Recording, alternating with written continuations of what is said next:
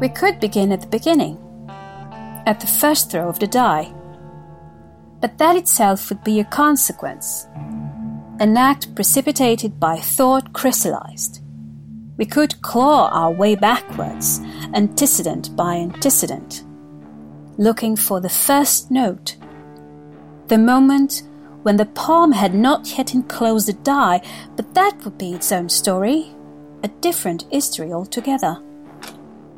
So we begin not where we could, but where we must in the middle, in the here and now. The here being Lisbon, the now, well, the 60s, the time of the Estado Novo. Further precision would be an act of gentle fertility, for as you will soon realize, the measure of time is simply a skipped heartbeat. A break in the sensation of living, and so we recount our histories by the moment we have missed. Some we recover, the rest is this still story about. The missing. The missing and the longed for. Two spectres, ever present, at the usual spot on the breakfast table with Anna and Luis.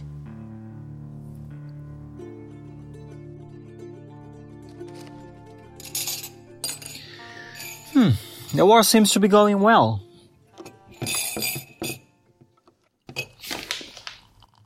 Anna. Hmm. I said the war seems to be going well. That's what they always say.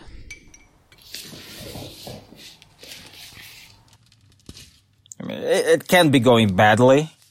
I mean, they're just some half-starving kids with rusty rifles. Running rings around Portugal's finest for months now. Yes, of course, they couldn't possibly be winning. Sometimes I keep wondering whether you have a subconscious desire to be tried for sedition. Who said anything about it being subconscious? Anna,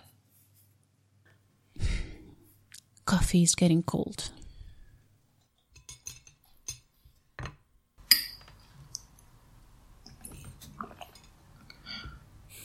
You have been going to a study circle in the evenings, I hear. I'm not keeping tabs.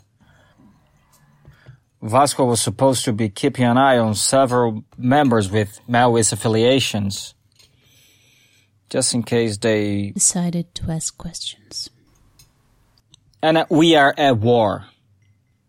The last thing we need is fight battles in two fronts that has never ended well. So, anyone questioning the great dictator's policies must wait till enough of our men have died in Mozambique? These Maoists are troublemakers. Full of academic questions and clever dialectical conundrums. They are a distraction we cannot afford right now. You used to adore troublemakers. that was a long time ago. They tend to disappear overnight. Is that why you took this job? To find out how they do it? Vanish like elves? You're not making this easy. It isn't! It isn't. Something will snap soon if things keep being the same. And anyway, you needn't bother with our lot. Half of them are dribbling geriatrics who read Marx for their insomnia, and the other half are fragile young things trying to feel part of a greater whole, or so they say. Personally, I think the great but cheap wine is what brings them in. If you really want to flush out the traitors, look to your own. What does that mean? I was at the military ball yesterday. There is a lot of disquiet amongst the enlisted men. The officers are getting jittery. the rules of engagement are changing. One of them said the only uniform he could trust right now was the enemy's. At least there it was kill or be killed.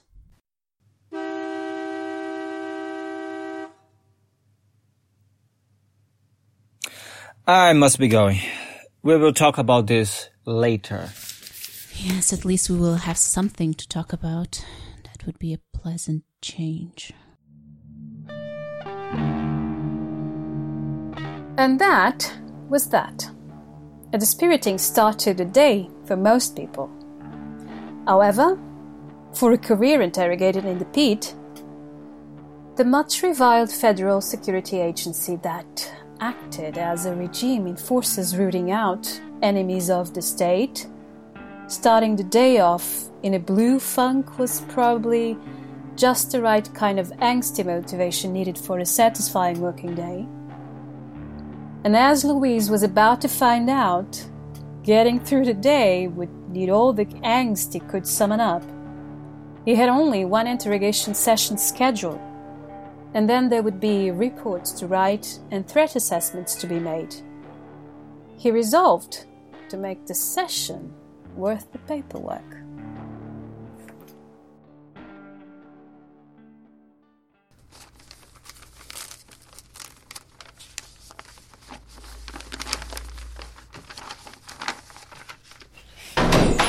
Bring him in.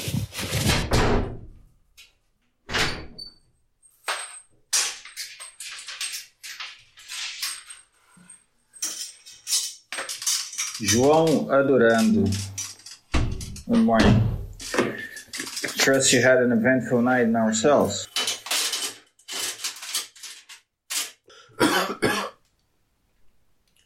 Our hospitality affects people in different ways.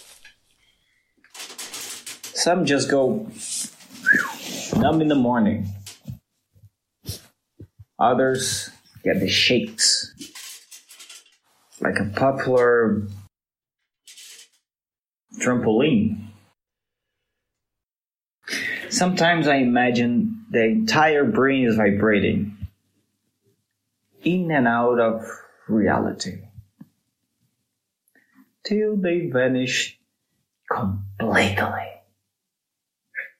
Poof. Yeah. Reality is very overrated these days, I hear.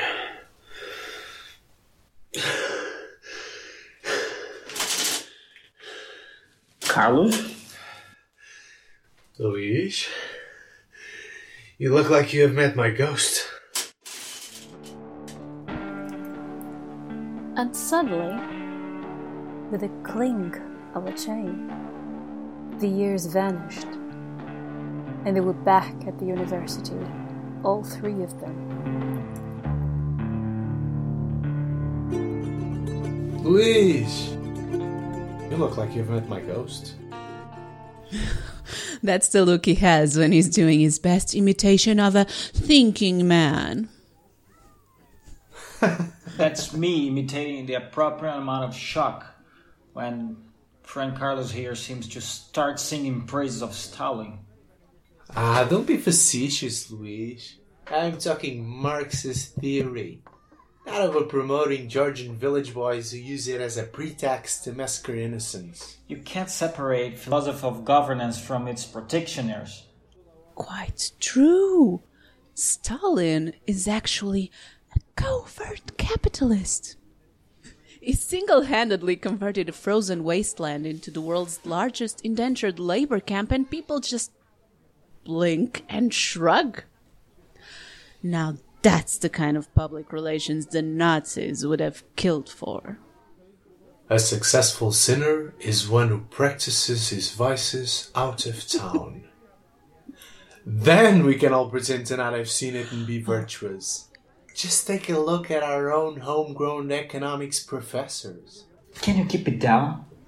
I'd like to finish my coffee before I get snitched on by a bufo. Relax. No one would take allegations of sedition against you seriously. You look so Respectable. respectable. Oh, that is Carlos speak for pleasantly unoriginal.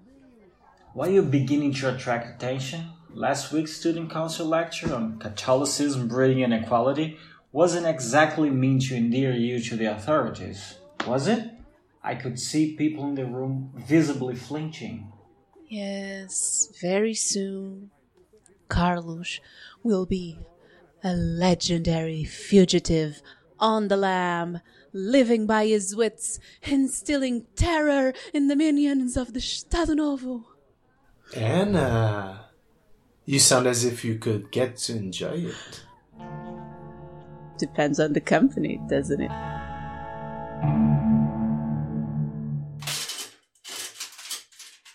New identity, fake passport. It's good work. Definitely got past our man.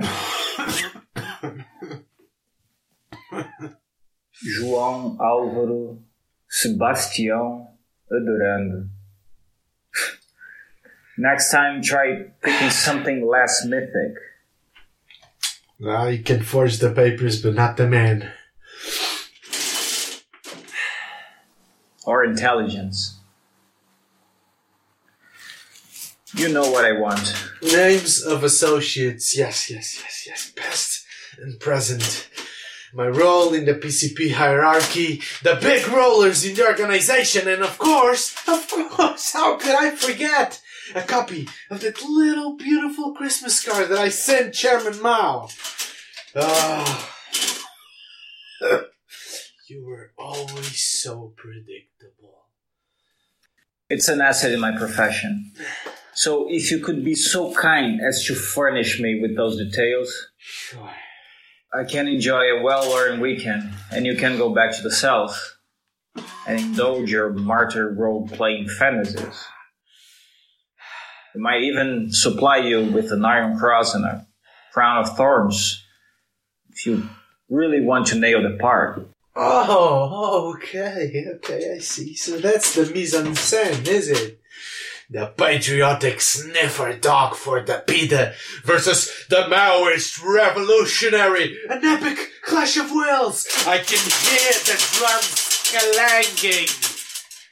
You have always had an exhausting flair for kitschy theatricality.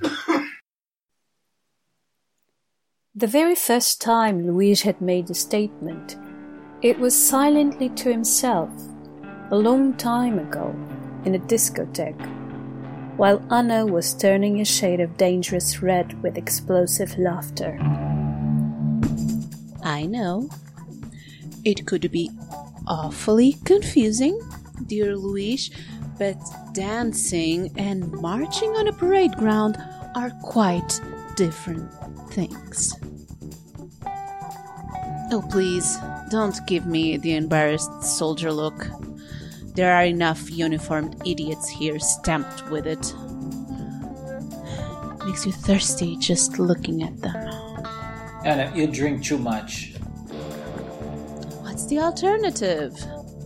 Life is dull. Because you have stopped even pretending to dance. Carlos. Anna. Ooh, the poor chap is beginning to look like a zombie every passing moment.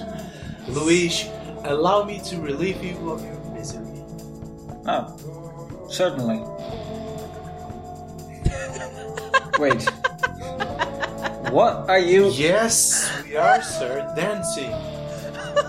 Oh, but what about me? Ah, snap your fingers. Some captain nearby will come heels clicking. You prefer them in uniform, don't you?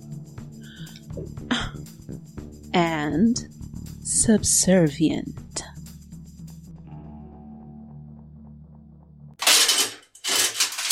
All I want is a few associates.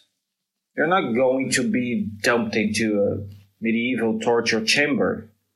We'll just bring them in for questioning. Oh, yeah. Yeah, sure. You know, just to have a friendly chat with them. Show them the error of their ways and send them chastened and virtuous to rejoin their families. It's not too much to ask. After all, it's not like you're sending them to a medieval torture chamber, is it? that's more your style. If they are willing to listen, Excellent. You shall have them.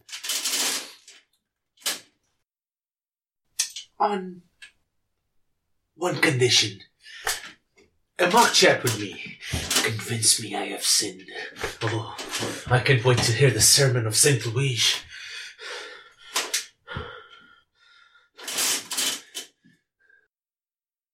What? Am I beyond salvation? Damned to the penitentiary for an eternity? Huh? the names. What is it in a name? Huh? A brick by another brick is just a brick.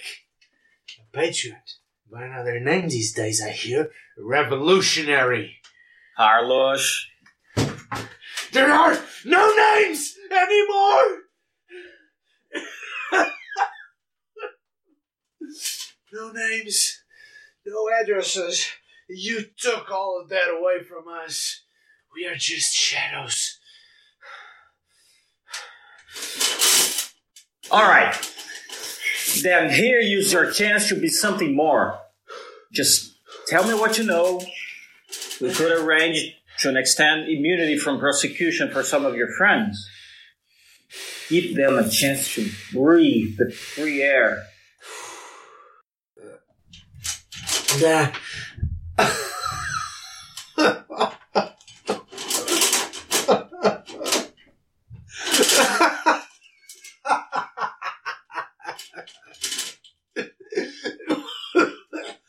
You want to offer me freedom? And you can't give me what you don't have? Says the man shackled to a wooden table. Why don't you walk away now? Oh, I know. You can't, can you? Not without me giving you what you need. Oh, I may want freedom, but you need it. Well, the price of your freedom, my friend, is mine. You are not paying it in, not today, so make your move. I remember you being a smooth dancer. When was the last time you danced? What is this? Is that uncertainty I sense in the great revolutionary? It is the eyes, you see. Really coming to their own. Those shiny little walls. When doubt creeps into the system. A roving pair, flitting about madly like wide screens on a stormy night. A man searching widely for an anchorage, strategy or memory. Long lost. Oh, is, is this where it begins? The third degree? The part you will tell me you will now regretfully enjoy? Listen to me carefully. Whatever good you think you are in the process of doing, you are nothing more than a sadistic torturer, the author of your own agony and mine. You stopped dancing, switched off the music, walked away, and here we are, glaring at each other. Fireflies in an empty bottle trapped in a cacophony of shadows. Luis, you're beginning to reveal hidden depths. So, you do poetry in your spare time? Taking a break from all that exciting tweezer work. I always thought knitting was more your style. And I thought tango was more yours. And I always thought you had smooth moves. We begin tomorrow. Get a good night rest. I'm told sleeping vertically does wonders for your snoring. Twizzlers in rhythm. Not a bad description for his job and life. Pity, even.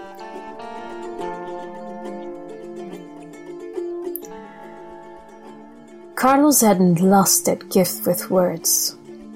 He should have been writing copy in some respectable office, peeling wall paint, mismatched furniture, hair molting in a benign silver carapace. Married to Anna.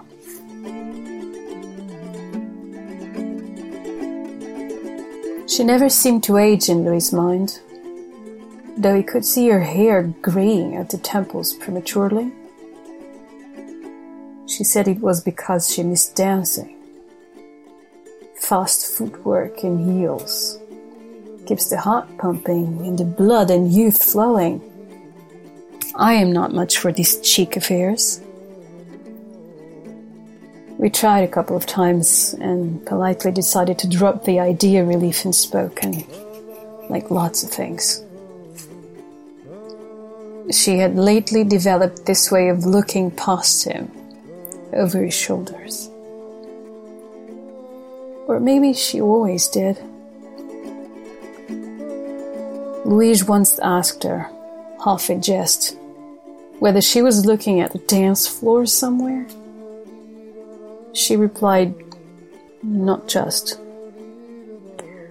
From the moment he volunteered for the PIDE, he had been waiting, preparing, and today had arrived. Carlos had vanished five years ago, and he had always known this is how they would end up. Silently, unceremoniously across the table, in chains. Carlos were the ones that were visible. For isn't that always the way of sinners and lovers?